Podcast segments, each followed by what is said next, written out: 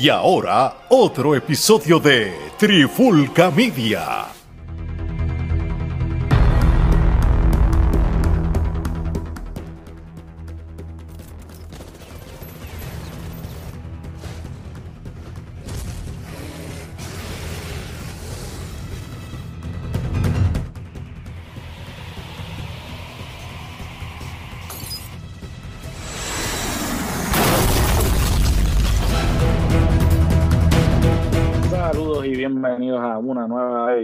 Charlando de Cine y TV. Con este que les habla Gerardo Rodríguez y me acompaña nuevamente el hombre que habla con la tableta, Omar Omi Vázquez. que es la que hay, Omar? Mano, todo bien, ya tú sabes, ready para hablar de otra de nuestras pasiones. Cuando no estamos hablando de lucha libre, ni estamos hablando de MMA, del mundo de artes marciales mixtas, hablamos del género urbano y por supuesto de las series de televisión y las buenas películas. ¿En donde más? Aquí en Charlando de Cine y TV. Definitivamente, definitivamente en el día de hoy no es la excepción porque vamos a estar hablando de la nueva entrega o la secuela de Creed, eh, la Creed 3, que sería la eh, secuela más reciente de lo que fue el derivado de la franquicia de Rocky, Creed. Ya está en su tercera parte, eh, protagonizada nuevamente por Michael B. Jordan. Este, en esta entrega, pues estamos viendo a un Creed que este, tiene su última pelea y se va a retirar.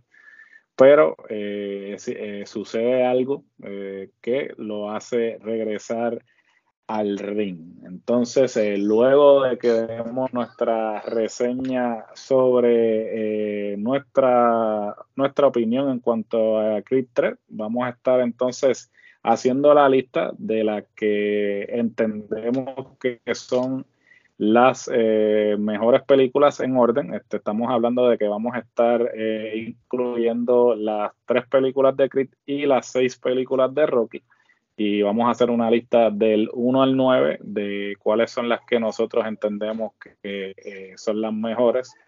Eh, obviamente Omar va a tener su orden, yo voy a tener mi orden, así que este va a ser un ejercicio interesante porque como hemos hecho anteriormente, pues cada uno de nosotros tenemos nuestro criterio. Sí, tiene su criterio y entonces pues el orden de las películas probablemente va a cambiar. Así que comenzamos más o menos este, con tu impresión de Creed 3. Eh, ¿Qué expectativas tenías? ¿Qué te pareció? ¿Te gustó más que, la, que las dos anteriores? Pues fíjate, cuando supe de la película y vi el trailer, eh, me llamó la atención porque siempre fui un gran fanático de lo que eran las películas de Rocky. Aunque siempre, como, como tú dices, uno tiene sus favoritas dentro de la saga, pero cuando es algo de Rocky, ah, cuando era algo de Creed, pues me interesé siempre por las primeras dos películas. No obstante, la primera a mí me encantó un montón, la segunda no me gustó muchísimo. So que para esta tercera no tenía muchas expectativas, porque como la primera me encantó y la segunda no tanto, pues yo decía, vamos a ver si con la tercera o me vuelve a encantar o eh, me desilusiona por completo. Y sin embargo fue lo contrario, me encantó. Eh, vi la película, sin ningún tipo de expectativa, pero sí pendiente de cada detalle. La vi tranquilo, que eso también tiene que ver el entorno cuando tú ves una película que, nada te esté interrumpiendo, que el audio se oiga bien, que la calidad se vea bien, todo eso tiene que ver. Y, me la pude disfrutar bien la película. Me gustó el hecho de que Creed eh, Jackie me recuerda al Apolo en su apogeo, a su padre, como que ya él aquí es empresario, ya él tiene su propio negocio, él tiene todo, económicamente está súper bien, una casa brutal, su familia está bien y todo, todo está estable, esa es la palabra, está estable y fructífero. Y fue interesante porque me recuerda a ese Apolo quizás fructífero que va a darle esta oportunidad este Italian Statman a ver qué pasa. Este, porque, pero ya el tipo estaba hecho y tenía toda la fama. Y, me, estuvo interesante ese detalle, sin entrar en detalles de, la historia, que hablaremos más adelante de, esos hechos. Sin duda, este, en esta secuela podemos ver la evolución este, de Adonis, de lo que fue pues obviamente el subestimado en la primera entrega a, ahora mismo ser el campeón mundial y retirarse por todo lo alto. Y como tú bien dijiste, pues exploran otras facetas de lo que es eh, la carrera de Adonis, como es él como promotor, este, y pues otros negocios. Este, también no solamente vemos la evolución de Adonis, sino vemos la evolución este, de su esposa, ¿no? La familia. ella, pues, eh, sí, la familia completa, porque podemos también ver este, cómo eh, la niña este, ha crecido ya. Eh, obviamente, pues, este es un papel sumamente importante porque como habíamos, nos habíamos enterado en, en la película previa, pues la niña este, sale con este es muda, y entonces pues este es sumamente importante para esta película porque pues este y está brutal eh, perdón que te interrumpa esa escena de él con la hija jugando cuando la nena lo despierta que él está durmiendo y la nena va y le dice le, le hace señas como que papá vente a jugar conmigo y de momento lo ponen a él vestido graciosamente para no dar mucho spoiler y después cuando están jugando el té, como uno dice, ver la dinámica de él con la nena estuvo muy bonita de esa parte. Sí, no, eh, sin duda, este, eh, las interacciones que él tuvo este, con la niña son muy bonitas. Este, el hecho de que, pues, este, la actriz, este, eh, muy pocas veces, este, cuando son personajes con discapacidades, pues, son reales. Él, son reales. En este caso en particular, pues este, la actriz este, sí es eh, sordomuda en, la vida real. So, esto es este, algo muy importante. Le da un toque. Le da un toque y pues representa a la comunidad eh, sordomuda apropiadamente. Eh, también pues eh, podemos ver eh, cómo personajes del pasado de Creed pues regresan. De su niñez, de su niñez eh, de, su niñez y este, de las otras secuelas también. Así que, y interesante ese, ese personaje que regresa del pasado, que estuvo en su niñez y en su adolescencia, porque presentan varios fragmentos, uno de ellos son niños, niños, otros ya son preadolescentes y otros ya eran adolescentes, pero después casi la película ready para la pelea de ellos, cuando presentan ese pietaje de cómo el otro, o sea, como él salió huyendo, de escapando de los problemas, y el él huir y escapar de los problemas, este, pues dejó al otro solo, que no estuvo ahí con el otro. Y eso es interesante porque quizás hasta cierto punto lo que me gusta de la película es que te pone a pensar que tú puedes querer a Donnie, pero llegas a entender contra, es que aquí estuviste mal. Por eso es que el otro te tiene tantas ganas y te tiene tanto odio. Porque tú te echaste a correr, pero a la misma vez tú tienes que ponerte, ok, este era un chamaquito que venía de muchos problemas, que tenía la calle encima, este otro no, y pues aunque la juntilla estaba ahí, el que tenía, el que estaba corrompido era este, obviamente este se asustó y tuvo una reacción lógica para un niño que se asusta, salir corriendo, el otro no, el otro pues, pues se aceptó, pero pues el otro siente ciertamente que lo dejó solo. Y estuvo interesante ese detalle y cómo el otro orquestra el, plan macabro para, para llevar al otro a lo que él quería.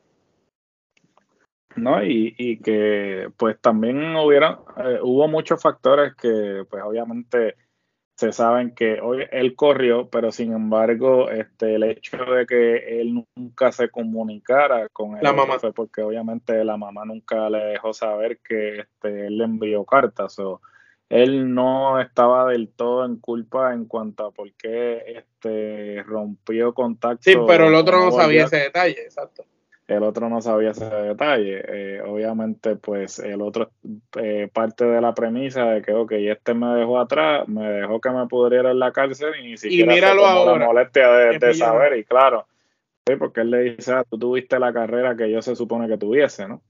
Este, y entonces, pues ahí es donde se establece quizás este, esa, ese primer encuentro que obviamente va a ser este, determinante para la trama de la película cabe destacar que la actuación de Jonathan Majors este, es magistral. este, esa transformación de actitud que tú lo ves como que bien este mosquito muerto cuando recién sale de sí, este cuando recién sale de la cárcel y luego cuando finalmente pues Cuando se este, vuelve, cuando gana el título, que están en la cuando playa, gana el título que están en la playa tú ves Ah, la transformación era otro tipo, era o sea, otro. era otro tipo o sea eh, y ahí es Sí, que tú era- ves era ver el actor en lo más mini, minimalista y de momento verlo crecido en todo su apogeo claro, cuando, o sea, cuando le dice al tipo, ah, que él no solo lo humilla y lo golpea, sino le dice, ya tú no estás en nada, lárgate de aquí. Tú sabes, Sí, súper ¿no? serio de sí mismo. Que al principio Claro, estaba claro. inseguro, ¿te acuerdas que le decía, seguro claro "Decía, ¿tú crees que yo podré todavía? No, y esa transformación es lo, lo más interesante de todo, que ¿sabes? tú lo ves como él va de esta persona De menos insignifica- insignificante a, ¿sabes? a hacer a, a creerse que es eh, el rey del mundo, ¿no? Y, y definitivamente Jonathan Majors, este, posiblemente eh, para mí, este, va en camino a convertirse en uno de los mejores de su generación porque este, la profundidad que ha demostrado Como este, actor. con- con- como actor en el poco tiempo que ha estado, este, de verdad que el tipo, y, y este va a ser su año, ¿no? Porque pues eh, ya comenzó el año siendo el villano en Ant-Man and the, en Quantum Mania, que vendría siendo Kang, que va a ser el, el próximo villano grande en el universo cinematográfico de Marvel. Ahora eh, da otro palo. eh, Como villano. a- como villano nuevamente en Creed 3 y entonces eh, también hay otra película que recientemente estrenó en uno de los festivales que este también están diciendo que la actuación de él, ¿Sabes con quién lo este, comparo? Me recuerda a John Bernal, es el de Punisher, ¿verdad? a Burntown, sí. A, a Bernal cuando, eh, cuando empezó eh, a, a tener buenos papeles, después de Walking Dead para acá. Me recuerda a él como que es un tipo que puede hacer mucho más de lo que lo tenían haciendo en papelitos pendejos y cuando tú le das libertad, pues te, te deja, wow, este tipo es un superactor. No, el perfecto ejemplo. Yo creo que es una excelente comparación porque eh, Burntown también es un tipo que, que tiene... Subestimado eh, también. sí, subestimado y, y, es, y es versátil, ¿no? Este, te puede hacer un papel dramático como te puede hacer un papel... Por, e- por eso es este, que lo pongo, porque de, de, de acción. Exacto. O sea, Y, pe- sí. Pero eh, eh, yo entiendo que este actor fue el que se robó el show en la, en la película. Para mí, él, Ah, no, sí. si tenemos que hablar quién fue el mejor actor en esta película, fue él, sin duda. Sí, el jugador más valioso, sí, si fuéramos a dar un premio al jugador más valioso, este, él se lo llevó este, por, por mucho, por, por millas. Este, Otro porque detalle interesante, la enfermedad de la mamá. También la enfermedad de la mamá, este, ciertamente también es como que el- la película en, en muchos aspectos está tratando de establecerse como franquicia y quizás ir eh, sacando esos detalles que la conectan enteramente. Está eh, cerrando a- ciclos. está cerrando ciclos, ¿no? Porque pues obviamente una de las ausencias este, más llamativas en esta secuela es la ausencia de Sylvester Stallone. Que había Explícanos salido, por qué Rocky Balboa no sale cuando él había salido como entrenador del mismo Creed.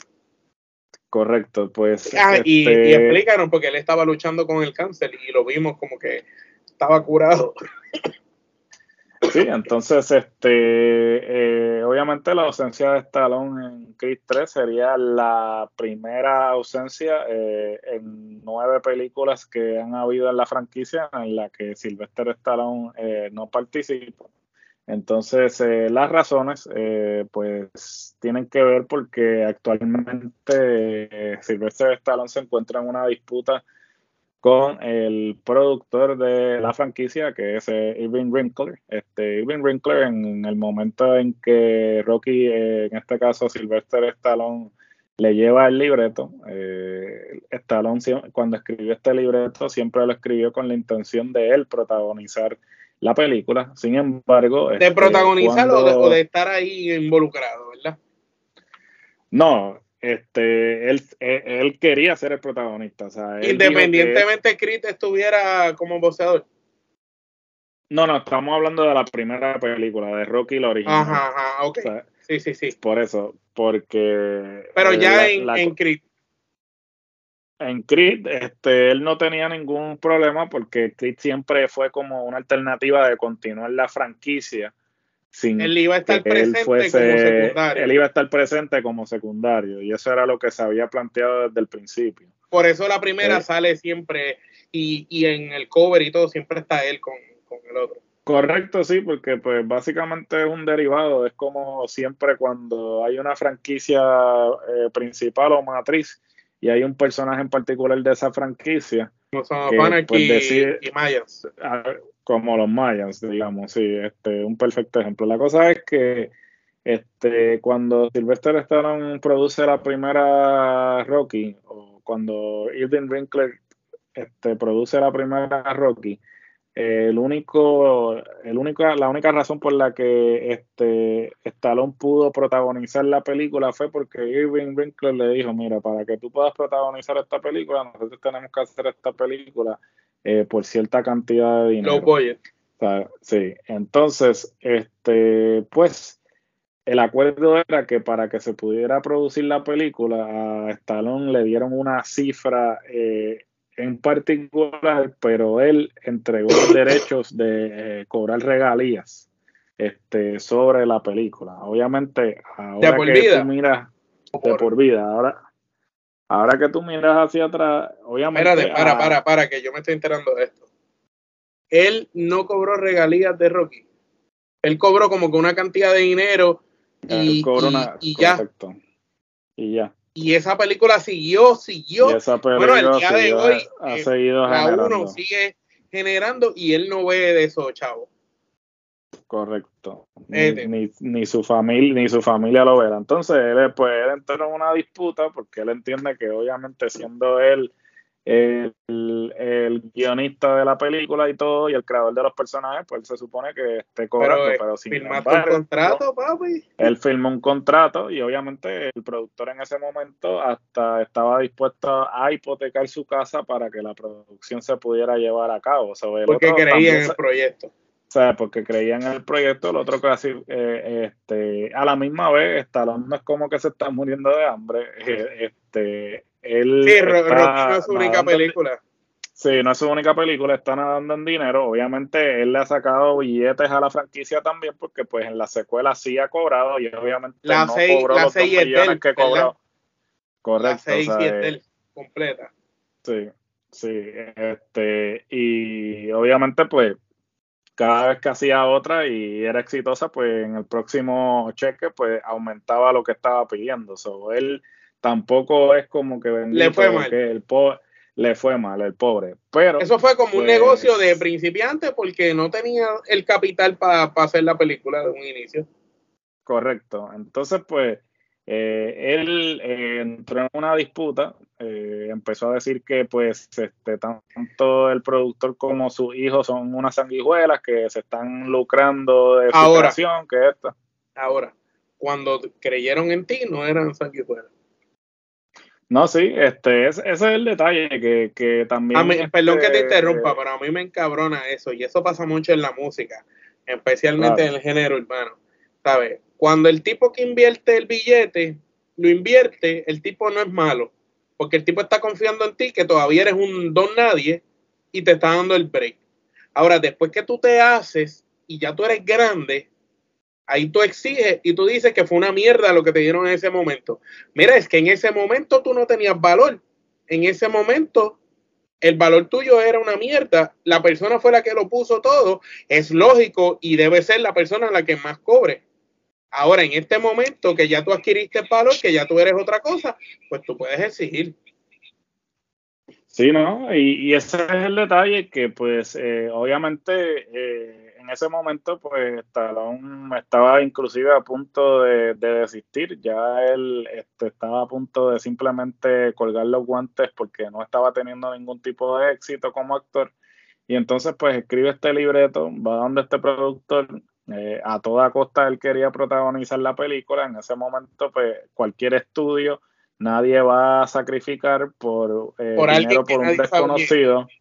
Sea, la gente le gustaba el libreto, pero todo el mundo que leía el libreto decía, ok, nosotros compramos el libreto, pero lo tiene que protagonizar alguien conocido, un Paul Newman, este, un De Niro en este caso, o sea que para ese momento De Niro no está, no era este, así wow conocido todavía. alguien, alguien así. Estamos a, o alguien conocido en ese momento y, sin embargo, pues, pues Stallone este, insistió, insistió y pues obviamente le salió la jugada este, pero a la misma vez, pues hay que ver que el otro, pues sí, como tú bien dices, en ese momento, pues creyó en él y este se arriesgó también, porque el otro también, pues estaba poniendo este sus bienes en juego para que se pudiera producir la película. Entonces, él, pues, hace poco eh, se fue en Twitter y básicamente se fue a despotricar contra tanto el productor como los hijos, que son los que ahora, porque el productor tiene 92 años en este momento,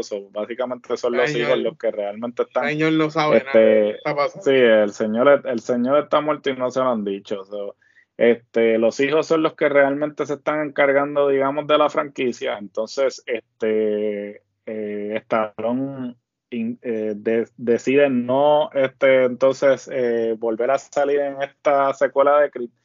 Entonces también hay otras cosas que cuando Amazon compra MGM, pues obviamente Amazon quiere recuperar su inversión. Este, y una de las franquicias más importantes de eh, MGM, obviamente está James Bond, pero James Bond es un caso diferente porque James Bond la familia Broccoli controla también este James Bond, so no es como que ellos pueden disponer de, James Bond. Pero ah, Como gusto y gana le dan, pero de Rocky sí. Entonces, pues obviamente ellos quieren recuperar su inversión y no solamente quieren lidiar con películas, sino que quieren hacer series, quieren hacer series animadas, en fin, este, eh, ordeñar la vaca hasta secarla.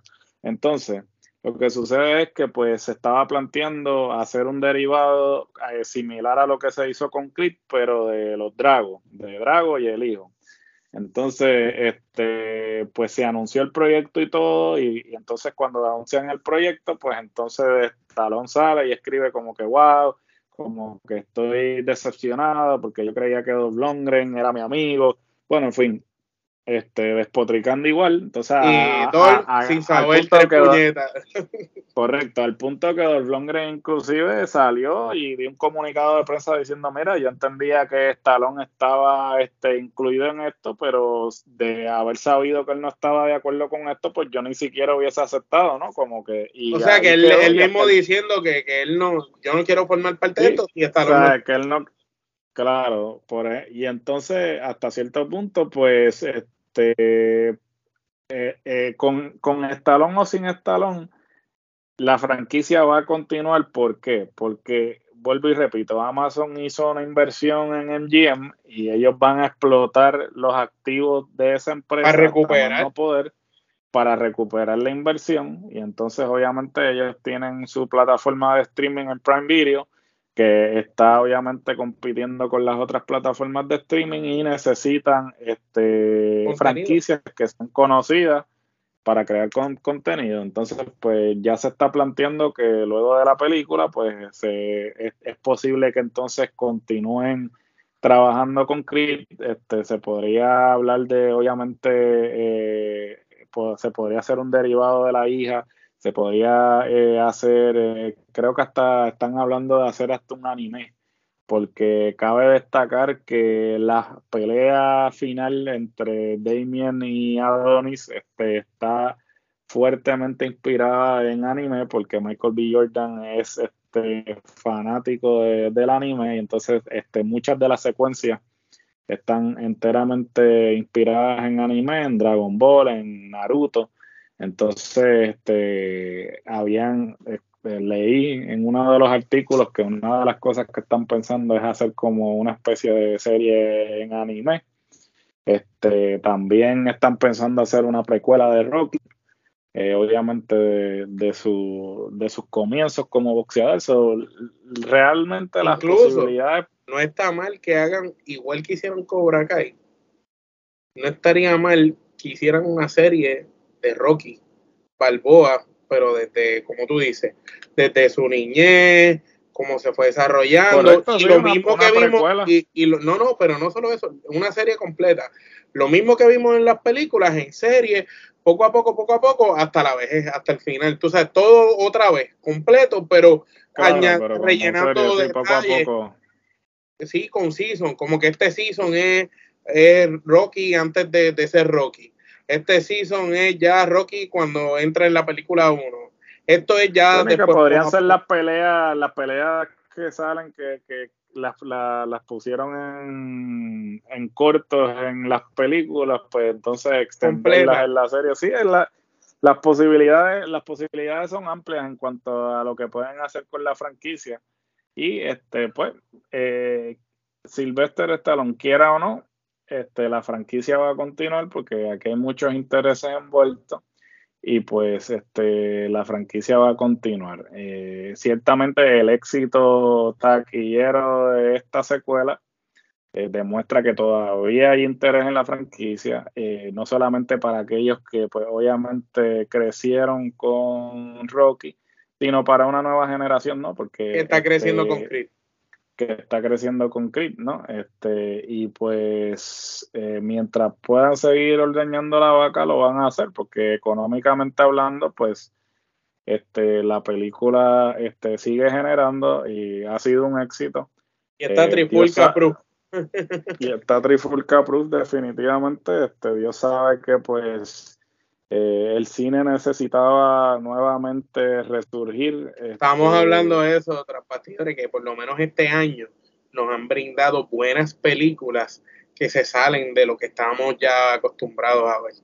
O que gracias a Dios era como, esto es como un resurgir, tú sabes, no tengo nada en contra de John Wick, ni tengo nada en contra de las películas de superhéroes de Marvel, pero ya necesitábamos un respirito, algo distinto.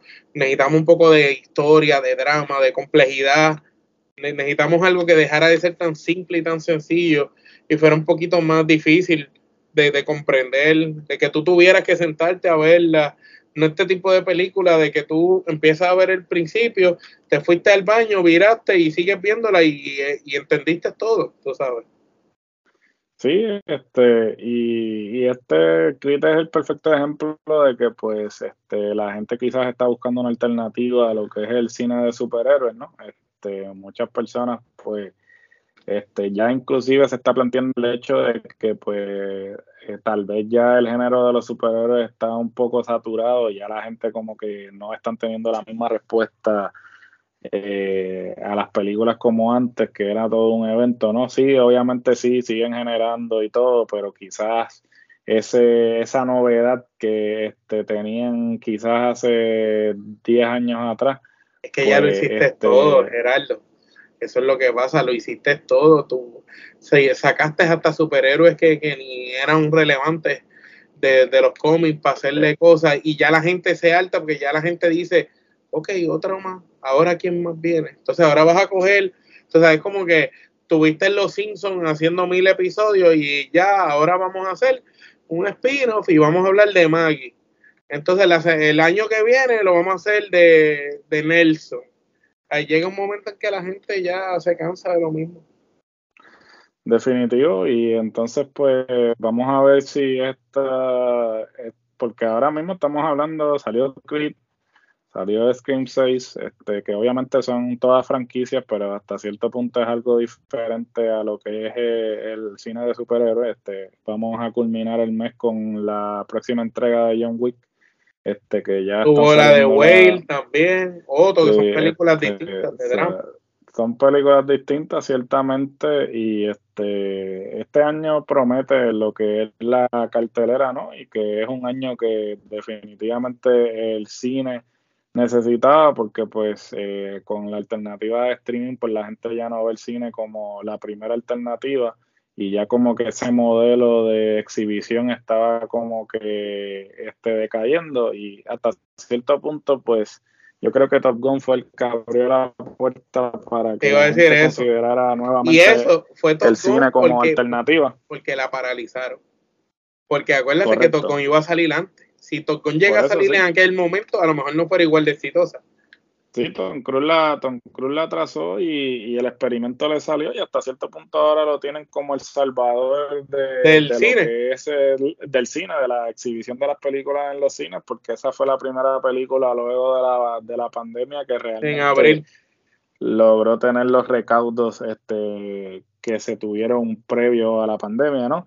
Y, pero nada, para... Eh, eh, seguir de lleno con y finalmente dar nuestras quenepas. Este, ¿Cuántas quenepas tú le das a Crit? Este, y eh, ¿qué te pareció como quizás el fin de una trilogía y el comienzo de otras cosas que podrían suceder con la franquicia?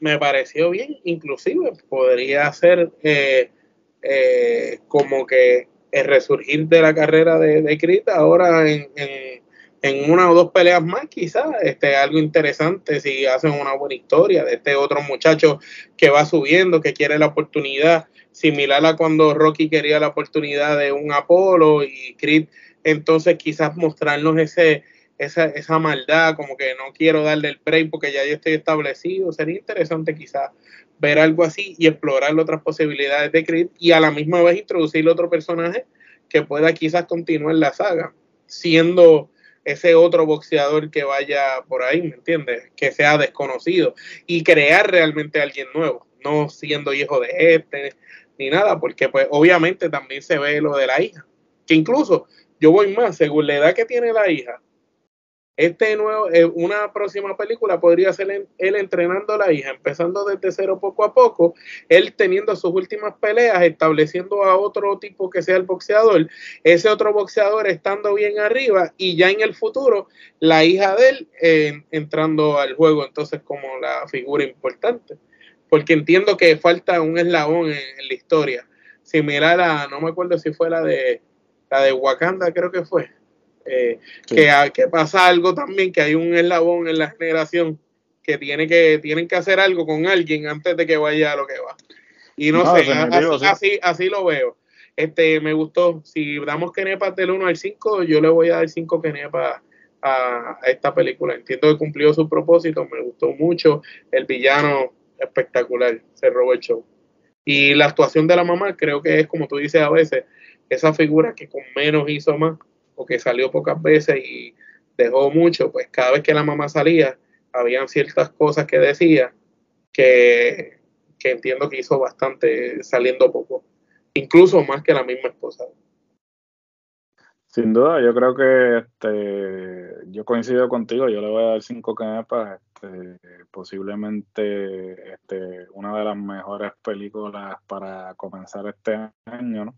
Este, obviamente falta muchos años y habrá que ver qué es lo próximo, este, pero sin embargo, Creed, este, podemos decir que puede estar en nuestra lista de los que de las mejores del año. De las mejores del año, este, por el momento. Eh, la actuación de Majors eh, fue magistral. Me parece que el, tipo tiene un futuro por delante. Este, me parece que el 2023 este, va a ser su año en lo que respecta a dar ese próximo paso. ¿no? Este, ciertamente este papel eh, lo va a ayudar. habrá que ver cómo él balancea lo que es este, hacer películas. Este, así independientes o películas que no estén relacionadas a superhéroes, porque como bien sabemos, pues él está interpretando a Khan, que es el villano grande de lo que va a ser este la próxima fase del, Pero entiendo que es un reto para él, para no identificarse con, con ninguno. Claro, este es interesante porque hasta cierto punto es un ejercicio para que no le encasillen entonces, este, pues obviamente. es lo que está haciendo pues, la, perdonando la expresión, la muchachita de los Adams, este, llena. Este, Jenna Ortega, claro, que eh, Jenna Ortega es otro ejemplo así de algo de que pues no eh, como no, no, quiere que, que la encasillen, está empezando a hacer cosas. Está haciendo diferentes cosas y pues ahora en este 2023 pues Jonathan pues empezó con este ant este ahora con Creed Threat y también tiene una película que este es una película independiente que debutó en el Festival de Sundance, este, se llama Magazine Dreams y todo aquel que la ha visto pues dice que la actuación de él y la transformación física, ¿no? Porque si lo vimos, este, la transformación física que hizo para Creed, que no tiene ni una onza de grasa, el, trapecio es, tipo, Se veía mejor que Adonis, se veía mejor que Adonis. En, esa de Magazine Dreams, él hace de un stripper y aparentemente dicen que está inclusive más definido muscularmente que en esta de Creed. O sea, imagínate eh, cuán, este, cuál, cuál fue su transformación física. Y que cabe destacar que eh, él tiene una película que se llama The Last Black Man in San Francisco, que fue obviamente su debut. Y físicamente hablando, eh, el cambio físico de esa película al actual que tiene es del cielo a la tierra. O sea, el tipo ha dado un cambio este, total. total, drástico. Entonces, eh, sin duda alguna, eh, eh, yo pienso que Jonathan Majors fue la estrella de esta película. Obligado. Este, este, básicamente va a ser su trampolín a lo próximo que viene en su carrera, que si continúa el paso que, tiene, va a ser una carrera muy exitosa. El tipo, este, ha demostrado su versatilidad eh, en, en, su corta carrera y espero pues que continúe con una eh, teniendo una carrera tan exitosa como la ha tenido hasta este momento. Eh, ahora pues culminando con la reseña de Chris, este, vamos a pasar a nuestra lista de lo que son del 1 al 9 y vamos a comenzar con la novena hacia la primera. Este, ¿Cuáles son este, el orden? Vamos uno a uno. Sí, vamos uno a uno. Comienzo contigo. Mi 9 este, es Rocky 5. Entiendo que es la peor de todas las películas de ambas sagas. Eh, entiendo que nunca debió haber sucedido.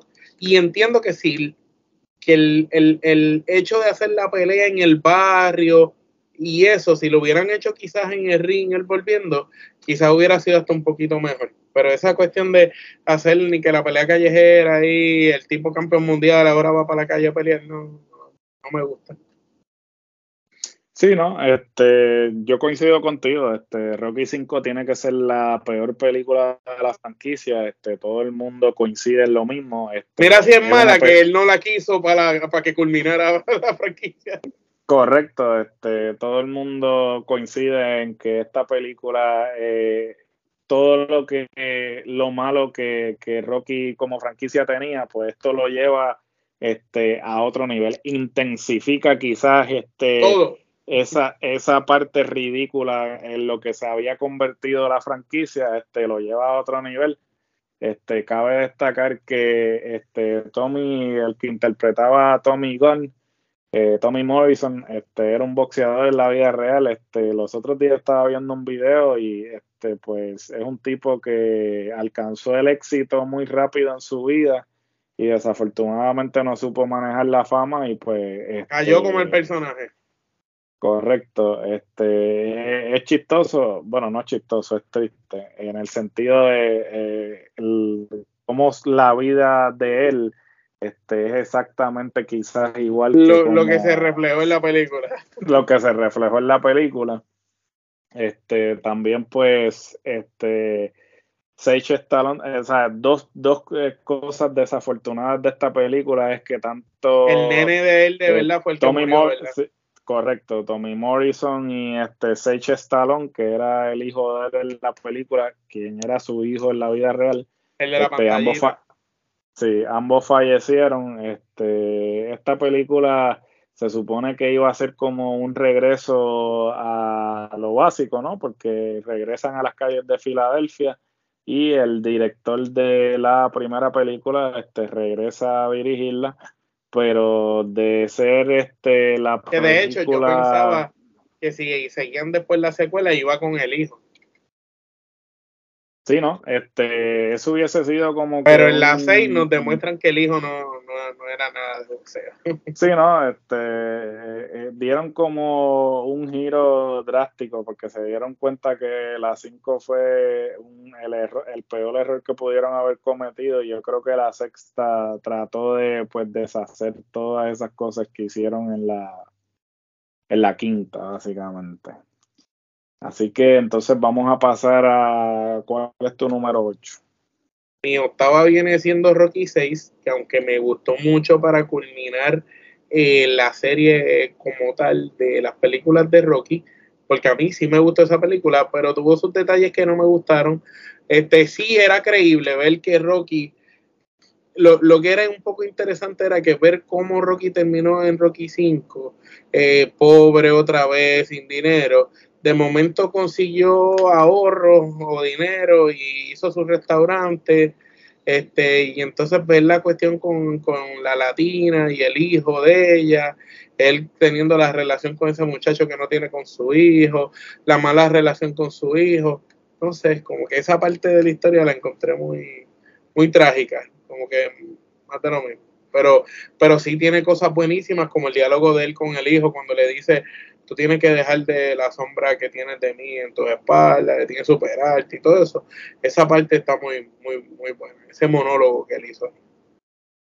Sí, yo coincido. Este, para mí la octava también es Rocky 6, a, pesar de que eh, fue una buena manera de quizás este, corregir el error que fue Rocky 5 eh, sigue teniendo ciertos elementos que sí, que eh, eh, quizás fue lo que aportaron que la franquicia este, fuera este, perdiendo terreno como lo hizo. me parece que es una mejor culminación que, que oficial. este, pero aún así todavía no está al nivel de quizás este, las de las primeras dos o tres este, que obviamente pues todas, que tienen todos estos elementos que se han convertido icónicos en lo que es la cultura eh, popular, tanto la música como las escenas que este, todo el mundo y su madre. La música tú la asocias ya con, con pelea, ejercicio. Con, pelea, claro.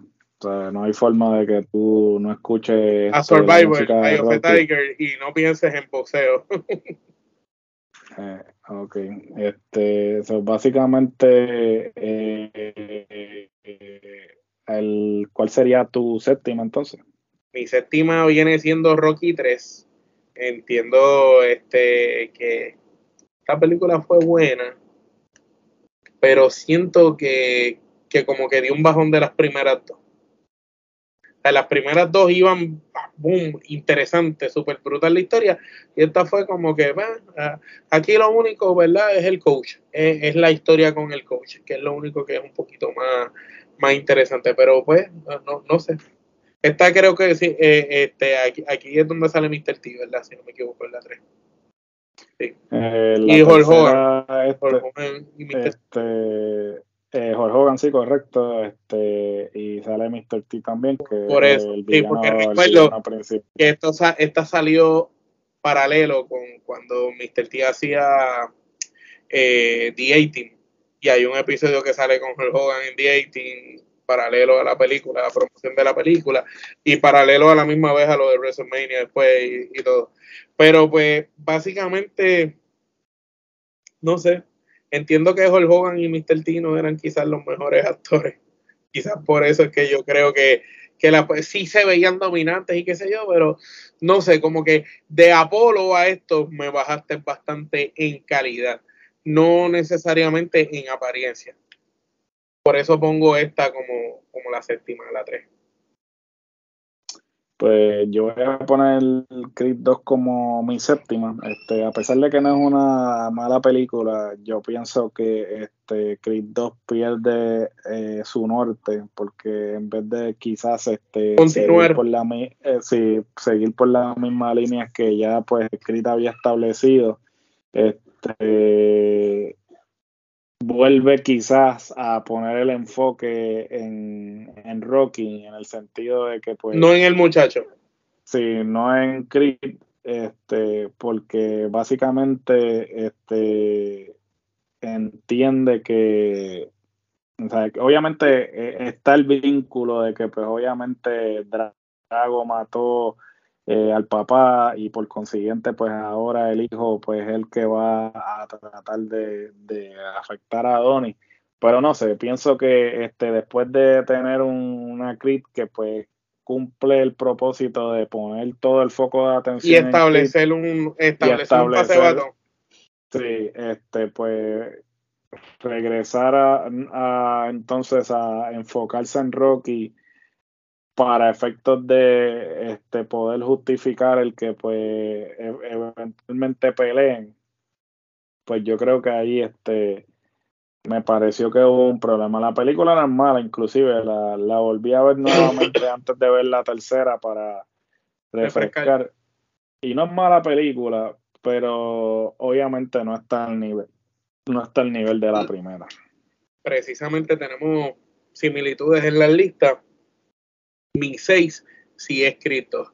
Por lo mismo que tú dijiste, eh, aparte de todo lo que mencionaste, pues, pues voy a añadir que entiendo que Apolo, eh, eh, Apolo era, sale demasiado en la película sin salir.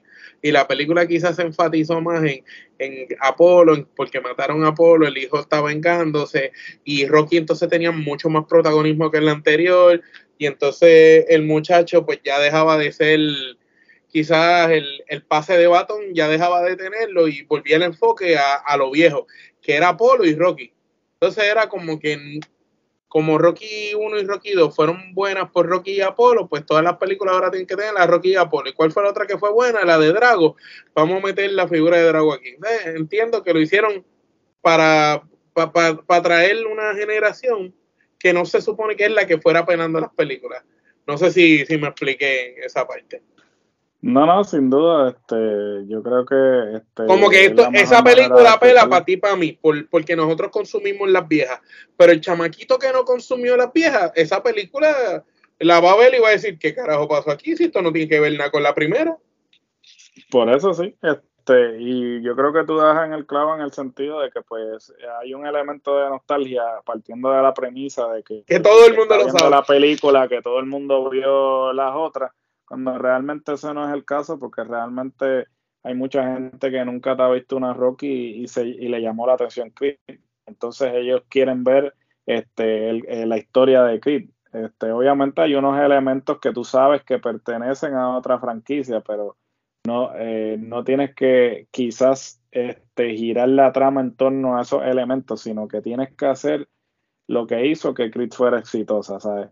Utilizar elementos ya establecidos, pero hacer una historia, un, un, camino nuevo. Lo que hizo este con Top Correcto. Este, el perfecto ejemplo de lo que es tú utilizar elementos conocidos de una franquicia, pero abrir un nuevo camino para una nueva generación. Para una nueva historia, que el que la vio, el que vio Top la de Maverick y no vio la 1, la entendió sin ningún problema. Pero, y el que la vio como nosotros, que venimos de ver la otra, pues nos encantó. Pues, es, así. E, entiendo que se fue. ¿Cuál sería tu 6 entonces? Para mí la mi sexta sería Rocky 2. Este, y explico por qué.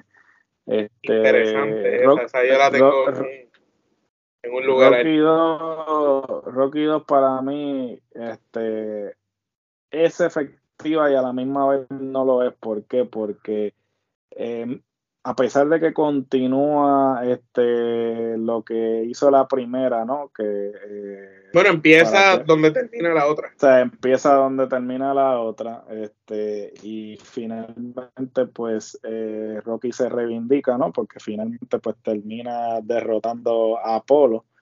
Eh, sin embargo, no tiene el mismo, quizás, este, la misma emoción que la primera en términos de que pues en la primera tú no sabías que Rocky este, iba a hacerle la pelea que él iba a hacer a Apolo, porque pues obviamente en todo momento él era el que simplemente le estaban dando la oportunidad, pero no merecía estar allí. Ya cuando Rocky pues este, tiene la pelea con Apolo este, y la primera película culmina, tú tu manera de ver a Rocky cambia drásticamente, porque ya tú no lo ves como el que estaba allí simplemente por estar, sino como lo ves como un contendiente, lo ves como un tipo que realmente puede derrotar a Apolo. Entonces esa magia de la primera se pierde, aunque obviamente como todo espectador, a última hora tú siempre quieres que el subestimado gane, porque yo creo que ese es el, sentimiento que todo el mundo tiene cuando ve a alguien subestimado que sobrepasa esos obstáculos y, y llega a la cima. Pero, eh, pero es lo mismo que nosotros hablamos en lucha libre. Tú siempre quieres ver al tipo cuando está en su camino a ganar el campeonato, pero luego que gana el campeonato, pierdes. Eh, le pierdes el como que, ok, ¿y ahora qué? Si ya, ya llegó a la cima, o sea, ¿qué, qué va a hacer? Pues yo, me siento que la segunda parte. Fue ¿Tú entiendes que el Via Crucis debió haber sido mayor? Claro, en, la segunda parte simplemente. Llegó muy rápido. Pues, el Via Crucis debió haber sido un poquito más largo. Le quita esa magia que, que tenía la primera de que, diablo, este tipo que no se supone que estuviera en la posición que está, mira lo que logró. por eso es que la segunda es un poco complicada. Cuando me toque hablar de la segunda, voy a, decir un par de cosas de por qué para mí no, no, está tan bajita, pero sí respeto tu, opinión y tiene buenas, este, buenos comentarios de lo que estás diciendo. Para mí, entonces, la número 5 no es que es No, ah, eh, sí, la sexta... era que Cristo. Cristo, ok. Exacto. Para mí, la número 5 y no es que no me gusta. Eh, yo te podría decir que esta es casi mi favorita. Pero cuando analizo toda la saga, eh, hay, ciertas cosas que en las otras me gustaron más que no en esta. Sería Rocky 4.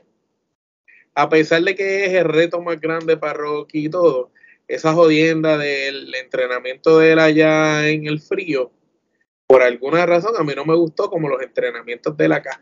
Sí entiendo la parte de que obviamente ahora vas a tener que entregar como, como los vikingos y tienes que golpear súper fuerte, tienes que ser lo más, tienes que ser poderoso y qué sé yo.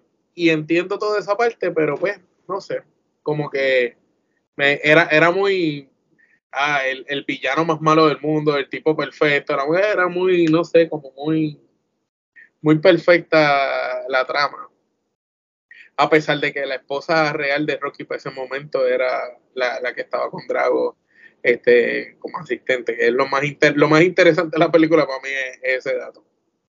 Pero eso pondría de, la... es súper interesante porque sabemos que ella pues eh, obtuvo ese papel por el nepotismo, eh, por obvias razones, porque ella tampoco se destacó como por ser la mejor actriz, pero... Malísima. Este, eh, bueno, este, para mí, este, mi quinta, este, vendría siendo Rocky 3. Este, Rocky 3 eh, es ese entremedio, porque no llega al punto caricaturesco de la 4. Casi. Tampoco. La parte de Claro, pero tampoco, o sea, no es, no es como la primera, tampoco llega a los niveles de la cuarta, está, está ahí entre media, ¿no? Es que en esa película lo único importante es lo de Mike, del viejo, más nada. Pero a la misma vez, este, por ejemplo, eh, el personaje de, de, Mr. T, a pesar de que es extremadamente caricaturesco, este, lo puedo comprar porque es un oponente que es caricaturesco, pero representa por primera vez una posición que Rocky, que Rocky lo ve como que, ok, este tipo ya me derrotó. No puedo con él. o sea, no puedo con él. Y para colmo, no solamente me derrotó, sino que causó que mi entrenador, que era el que había estado conmigo. Como mi padre, todo esto, se, muriera. Entonces, no solamente eso, sino que también establece lo que es la relación de Apolo y Rocky, más allá de ser este contrincante. Bueno, ahí que... esa secuencia de, de la playa, que es extremadamente campi, pero a la misma vez es, es, es como dicen en perfecto castellano, un guilty pleasure este, porque. Pero si supiera que de los training, ese es de los training que más me tripió. Porque ver a Apolo con él como demostrándole, caballo, yo soy más viejo que tú, yo ya no estoy boxeando y, todavía tengo mejor condición que tú, ¿qué pasa? Porque cabe destacar que la condición que Apolo muestra físicamente en esa película está mejor que la de Rocky. Es más, yo te diría que Rocky en la película 3, para mí es la mejor condición física que Stallone tuvo en, la de Rocky. Esa de la de él y la de Apolo es la mejor que yo había visto en esa película. Sí, no, porque en Rocky 3 tú ves esa evolución de lo que era el tipo, pues, este, que simplemente estaba sobreviviendo, el tipo que era el boxeador, este... El callejero, el, el, el, obrero, el tipo que siempre estaba ahí, a, un tipo, pues, que ya pasa más a la superficialidad y que parte de esa superficialidad, pues, es lo que causa que, pues, este, pierda eh, su norte, ¿no? Que, que fue lo que le llevó a la cima, ¿no? Y eso es lo mismo que le dice Mickey antes de morir, como que ah, ya tú estás más preocupado por hacer anuncios, por, por estar este, en el faranduleo, que realmente enfocarte en lo que fue lo que te trajo aquí, ¿no? Este, y pues obviamente eh, la 3 es el debut eh, de quizás una de las canciones más icónicas este, de la historia de la cultura popular, que es High of the Tiger, que obviamente debuta este, en ese, en el comienzo de la película, cuando él está corriendo a motora. Este, y realmente, pues, hasta el sol de hoy, quizás una de las canciones más icónicas. Este, y yo me, me atrevería a decirte que es la.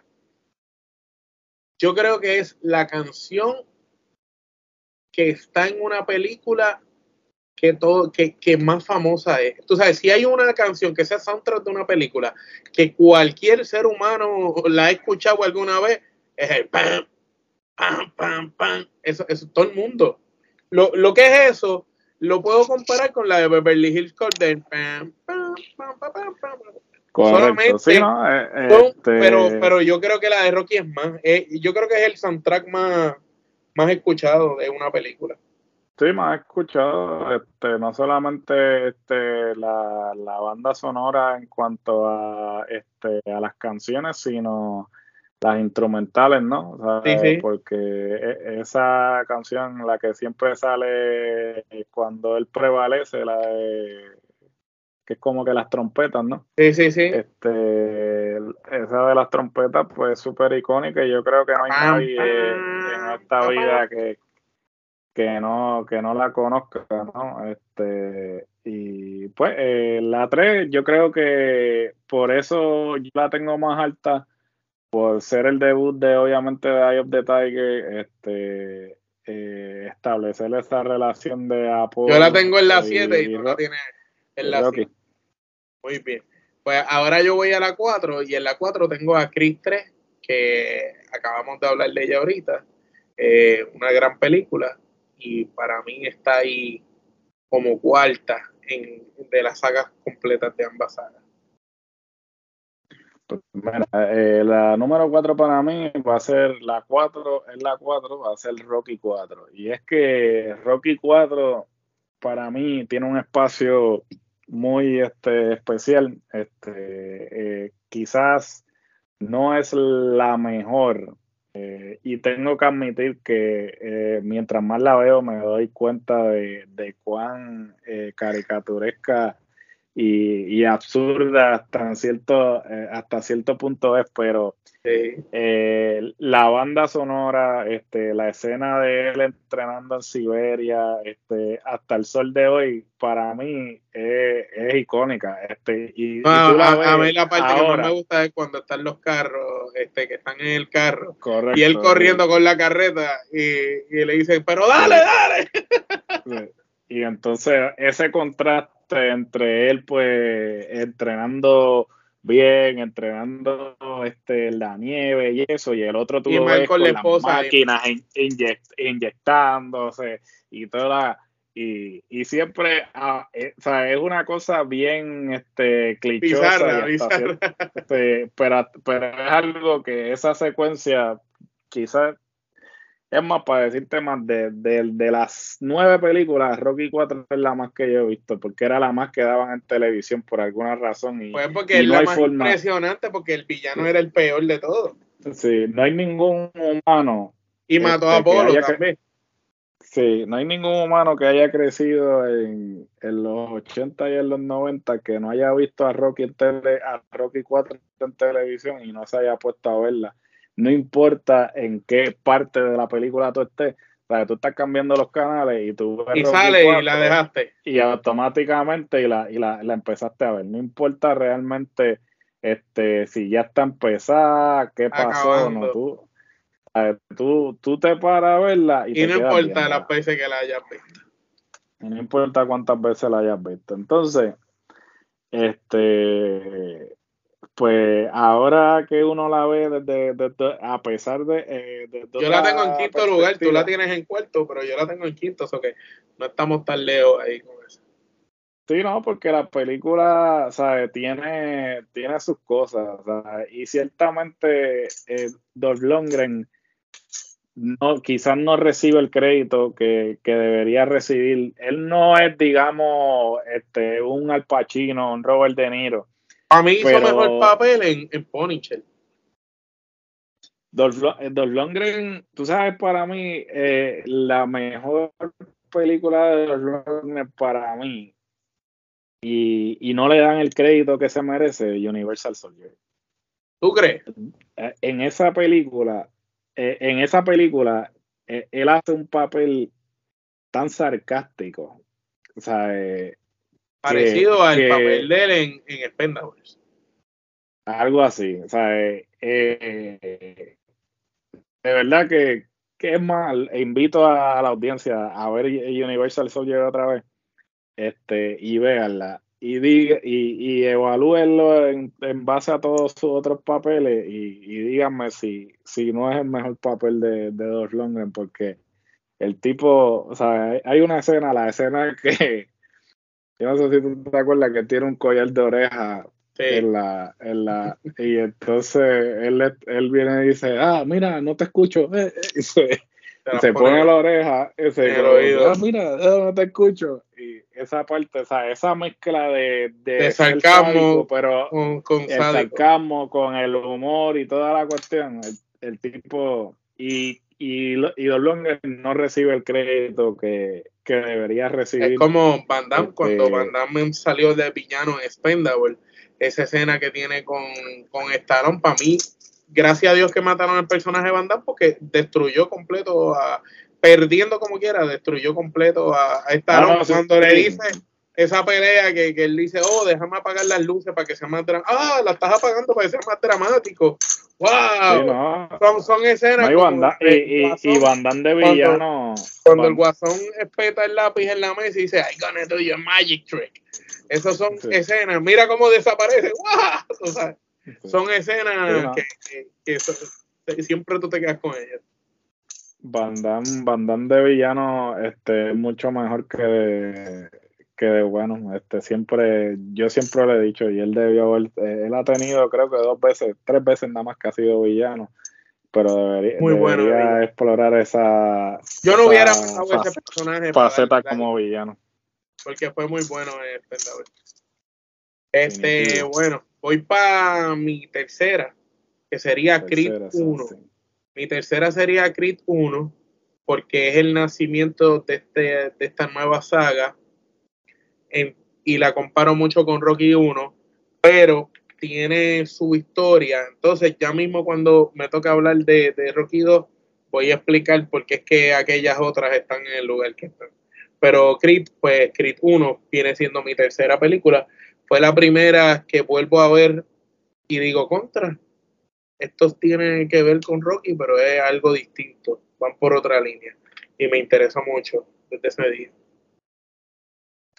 Pues mira, para mí la tercera sería Creed 3. Este, la acabo de ver, básicamente estoy fresco. O sea, este, me pareció muy buena. Este, Jonathan Majors, como dije, para mí fue lo mejor de esta película y presentó una buena contraparte para el personaje de Adonis. Este, en el caso de la dirección, pues felicito a Michael B. Jordan. Este, este es eh, su debut en la silla de director y creo que este lo hizo con creces porque este fue muy buena la película. Eh, ciertamente eh, demostró otras facetas o otros este, elementos de Adonis Creed que no se habían visto y me parece que este abrió la puerta para continuar con esta franquicia este, o continuarla con él o continuarla con otros este, de los personajes que fueron parte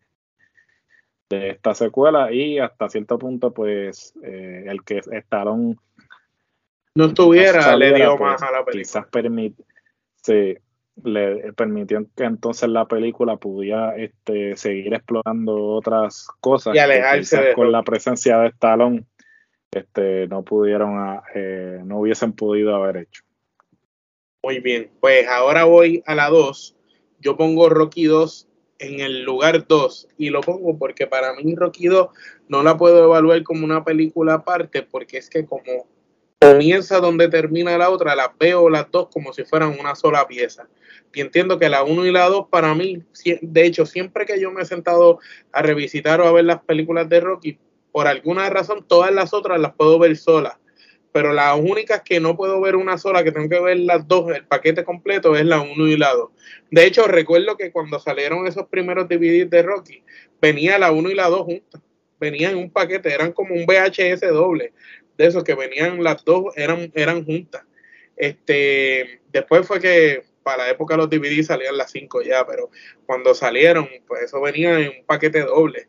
Y por alguna razón entiendo que la 2, a pesar de que quizás no es tan buena como la 1, pero es la culminación de toda esa historia que comienza en la 1, de ese tipo que viene desde abajo, la historia de él con la esposa, cómo se conocen, cómo van, acá ya se casan, siendo el marido que todavía no es el marido ejemplar, poco a poco, cómo se acostumbra a ese tipo, ella entonces cómo va a ser madre. Entonces, tú sabes, son muchos los detalles, el cuñado Poli, cómo está envuelto son, muchos los detalles en, ambas películas y a la misma vez cómo sigue desarrollándose esa relación de, amor, de perdón, de odio que se convierte después en amor entre él y Apolo. Y, es bien interesante. Por eso, pues, la número dos la tengo que tener dos. Obligado, porque para mí es parte de, la uno. No, definitivo. Para mí, este, la número dos sería eh, Este, para Creed 1, ¿verdad? Eh, la, la, Creed 1, la, la, primera, sí. Este, porque mientras que cuando se anunció Creed, a mí me pareció quizás una idea absurda. Yo dije, pues, esta gente lo que está tratando es de tirar el chicle. Este, de estirar el chicle a más no poder, este, me parecía que era una premisa que estaba traída por los pelos este, sin embargo, este, Ryan Coogler eh, hizo que una premisa que parecía estúpida este, se convirtiera en una franquicia que pues ahora va por su tercera, su segunda secuela. Este, y la disfruté, inclusive, eh, como dije, pues este, refresqué, vi la 1 y la 2 antes de ver la tercera y me la disfruté aún más de lo que eh, me la disfruté la primera vez porque quizás este presté atención a elementos que quizás pasaron desapercibidos la primera vez que la vi y realmente no la había visto desde que salió. Y este obviamente eh, ahora viendo la tercera pues eh, viendo la primera pudimos ver este, la evolución de todos los personajes y cómo todos estos personajes pues eh, llegaron de lo que eran a lo que son ahora en esta última secuela. Eh, este, es excelente. Yo creo que luego de que culmine con lo que está haciendo con Black Panther debería regresar a, a hacer este tipo de películas, ¿no? Porque yo creo que este, este es su fuerte, ¿no? Eh, aquí se destaca más. Se destaca más, sí, porque yo creo que este, él saca lo mejor de, todos sus actores, ¿no? Y obviamente, pues no estoy diciendo que no lo hagan en las Black Panther, ¿no? Este, pero creo que. No es el tipo de película tampoco para, super, para el superactor, ¿sabes?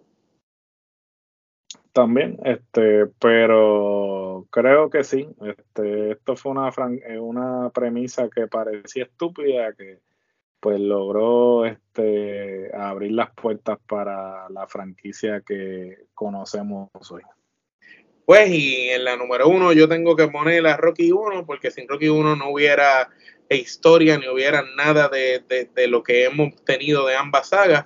Rocky 1 pues es la historia de con la que cualquier persona se va a identificar, el subestimado, el tipo que viene de abajo, el que no ha tenido las mismas oportunidades que otros, el que la vida le ha tocado un poco más complicada que otros, el obrero, el trabajador, el tipo que no tiene la mejor educación, pero sí tiene las mejores ganas de ser alguien, el tipo que se ha visto por necesidad a incurrir en cosas que quizás no son las que le gustan, pero a la misma vez vemos el tipo con buen corazón que se enamora, que aprende a callar, a controlar sus impulsos, que aprende a modificar su conducta por amor, aprendemos a ver el tipo que es capaz de darlo todo, este, aun cuando parece que ya su historia está contada y está terminado, esa historia de Rocky es como de superación, como que cuando tú crees que, todo se acabó, no, ahí todavía hay una oportunidad y una esperanza al final del túnel.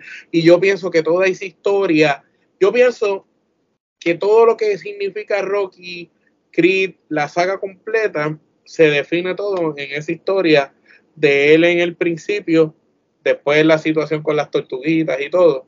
Yo pienso que todo eso es lo que hace toda la historia al fin y al cabo todo nace de ahí, de, ese tipo. No, sin duda, este, para mí obviamente sí, la primera, ese Rocky 1, eh, fue la que comenzó todo, este, hasta el sol de hoy sigue siendo la película más copiada, porque luego de Rocky, pues obviamente salieron muchas otras que pues trataron de... Y esta ganó, corrígeme, ganó Oscar, ¿verdad? Eh, claro, ganó el Oscar a la, a la mejor película, que hasta el sol de hoy, pues muchas personas este, no están de acuerdo, porque este fue el año de este, All the President's Men, este, eh, y pues mucha gente pues dijeron que este no debió haber ganado el Oscar. Pero tú pues, sabes por qué sí debió haber ganado el Oscar. Mira la fecha que estamos y dime qué película la gente ha visto más. Una vez ya la hayas visto. La de Rocky o la de All Presidents? dime. No, definitivo. O sea, yo creo que en términos de, el legado. Cómo ha permanecido en la cultura popular, sí, el legado. Yo creo que este viene siendo este más influyente para aquellos pues que estuvieron en ese momento, pues este quizás este menospreciaron pues porque claro, este estaba compitiendo con películas que este, son icónicas, pero quizás no tienen el mismo arraigo que ha tenido Rocky, que hasta el sol de hoy, pues, este, no solamente tiene su franquicia principal, sino que derivó otra franquicia. este, yo no, realmente nunca este, he estado en... Bueno, Rocky es un personaje de ficción que está en el Salón de la Fama del boxeo, tú sabes. Eh, eh, la, gente, tiene, una tiene, una estatua. Tiene una estatua en, en, en, Pensilvania, en ¿verdad? Pensilvania, allá, en, en eh, Filadelfia, Filadelfia. sí, en Pensilvania, sí. Y lo, y lo, interesante, este, realmente es cómo Rocky ha calado el, no solo en la cultura, sino en la, en la gente, en las tradiciones, en el boxeo. Es más, utilizan a Rocky como guion para tú boxear esa historia de superación, de no dejarte vencer, tú sabes. Es increíble. No, es que la han copiado huele mil veces. ¿Cuántos personajes el mismo, Karate Kid, el mismo Karate Kid es una copia directa que resulta ser que quien la dirige es este el mismo que dirige Rocky, ¿no? Exacto. So, realmente eh, Rocky, mm, ¿sabes? Siempre va a ser Rocky, este, y nunca va su, su influencia en la cultura popular es inmensa, en términos de la música, las escenas, este, bueno, en fin, es una cosa que tú te quedas. Me voy más lejos. Lo que un día de estos tenemos que hacer un episodio de por qué Stallone logró que sus personajes fueran tan icónicos. Porque si tú los comparas con los otros de su generación, la gente no recuerda a Van Damme en, en Bloodsport por el nombre que tenía el personaje, ni por el nombre que tenía en, en la otra película en, Kickboxer, ni en la de los gemelos. Pero a Rocky, tú lo recuerdas, a Stallone, tú lo recuerdas por Rocky, pero tú lo recuerdas por Rambo, pero también lo recuerdas por Cobra, pero también lo recuerdas con Tango y Cash. Pero pues, son como que el tipo logró crear personajes y que cada personaje tuviera una identidad y fuera una persona. Fuera de la otra persona sí que recuerdo es Chuck Norris con Walker, que creó lo que vendría siendo Walker, y este hombre, Steven Seagal, con, con Nico, todo Nico y, y Gino, que eran los nombres. sí, pero aún así. Ninguno es más famoso este, que Rocky. Es como tú dices, ninguno tiene el arraigo que, que, tuvo Rocky en el sentido de que pues, la gente identifica. Eh, Lo más cercano a Rocky es Rambo. Y los dos son de él. Sí. Este, y pues obviamente, eh, ¿cómo te digo? O sea, eh, Stallone se ha convertido en, parte de la cultura popular este, en todos los aspectos, ¿no? Quizás de, de su contemporáneo. es el, el, más que ha sabido aprovechar, ¿no? Porque y es el más películas que hay. Y es el más y es, y, es el más y es el más completo porque ninguno de sus contemporáneos, o ni Chuck Norris, ni Schwarzenegger, ni el mismo Van Damme, ni, Steven Seagal, ni, ninguno eh, fue guionista, ninguno bueno, no, mentira, Steven Seagal este sí dirigió, pero sí, películas de esas de, que eran iguales todas.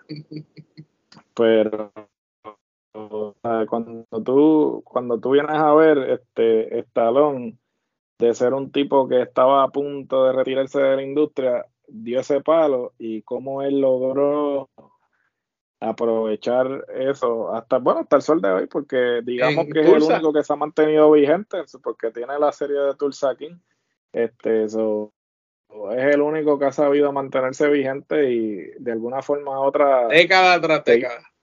De, década tras década reinventarse no bueno te vayas este, lejos. John Stanman en Transporter de ahí para acá ese hombre se cayó y todavía está está haciendo entonces Estamos hablando de un actor que es relativamente de la, moderno y este hombre que tiene 30, 40 años antes que el otro ya era famoso, eh, pasó la época dorada de este, que ya este ya es un viejo y todavía no sigue haciendo cosas. ¿Me entiendes lo que te quiero decir? Es increíble eso. Sí, no, este, por eso te digo que definitivamente el hecho de que él haya podido mantenerse vigente hasta este momento Y, seguir como que haciendo cosas y estamos hablando de que y cosas exitosas porque lo de los Spendables fue muy exitoso cuando salió eso, pues, particularmente eso, que pues logró, eh, eh, lo irónico de todo esto es que todos ellos en algún momento compitieron el uno con el otro, ¿no? Y él logró reunir a toda esta gente en una sola película. Solo me quedé con la cara de ver Steven Seagal ahí, lo único. Claro, nunca iba a suceder porque el ego es demasiado como para, para aceptarlo, pero este sí, eh, el, el Sylvester Stallone posiblemente debe ser el, el, mejor que inclusive este vamos a dar una primicia aquí este es algo que hemos estado este posponiendo.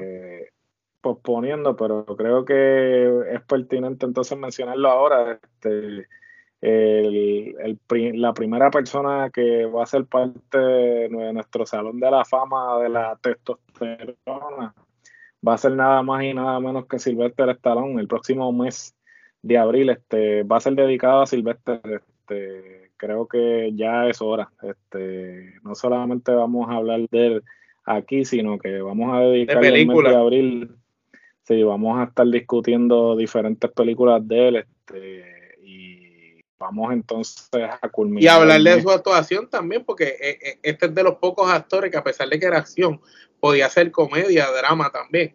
Y, y le, un tipo versátil. Y le salía bien. no son muchos que podía hacer diferentes cosas.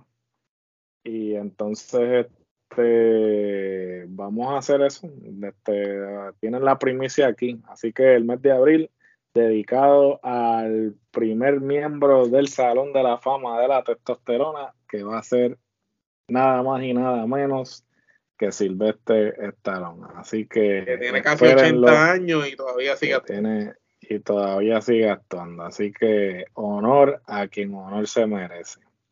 Bueno, mi gente, entonces, habiendo dicho eso, vamos a culminar este episodio. Este, no sin antes recordarles que nos sigan en todas las redes sociales que existen. Realmente estamos en todas, inclusive hasta en TikTok. En TikTok estamos eh, creciendo como la espuma eh, con todo ese contenido este, que Alex ha estado este, subiendo eh, últimamente, obviamente los eventos a los que asiste este, y entonces también, este, también el contenido que ha estado subiendo del clásico de béisbol que se está celebrando actualmente. Eh, ¿Dónde podemos conseguir la mercancía, Mar? La mercancía de Trifulca Media la consiguen en Teespring slash la Trifulca. Ahí van a ver gorras, van a ver hoodies, camisetas, gorra polada, tenemos lo nuevo también. Siguen llegando otras cosas, hay medias, hay cover de celulares, hay pulto, gorro, todo lo que usted quiera o se puede imaginar, ahí. Y si quieres algo que no ves en la tienda, tú nos dices y, se crea para ustedes nada más, para el que lo quiera comprar.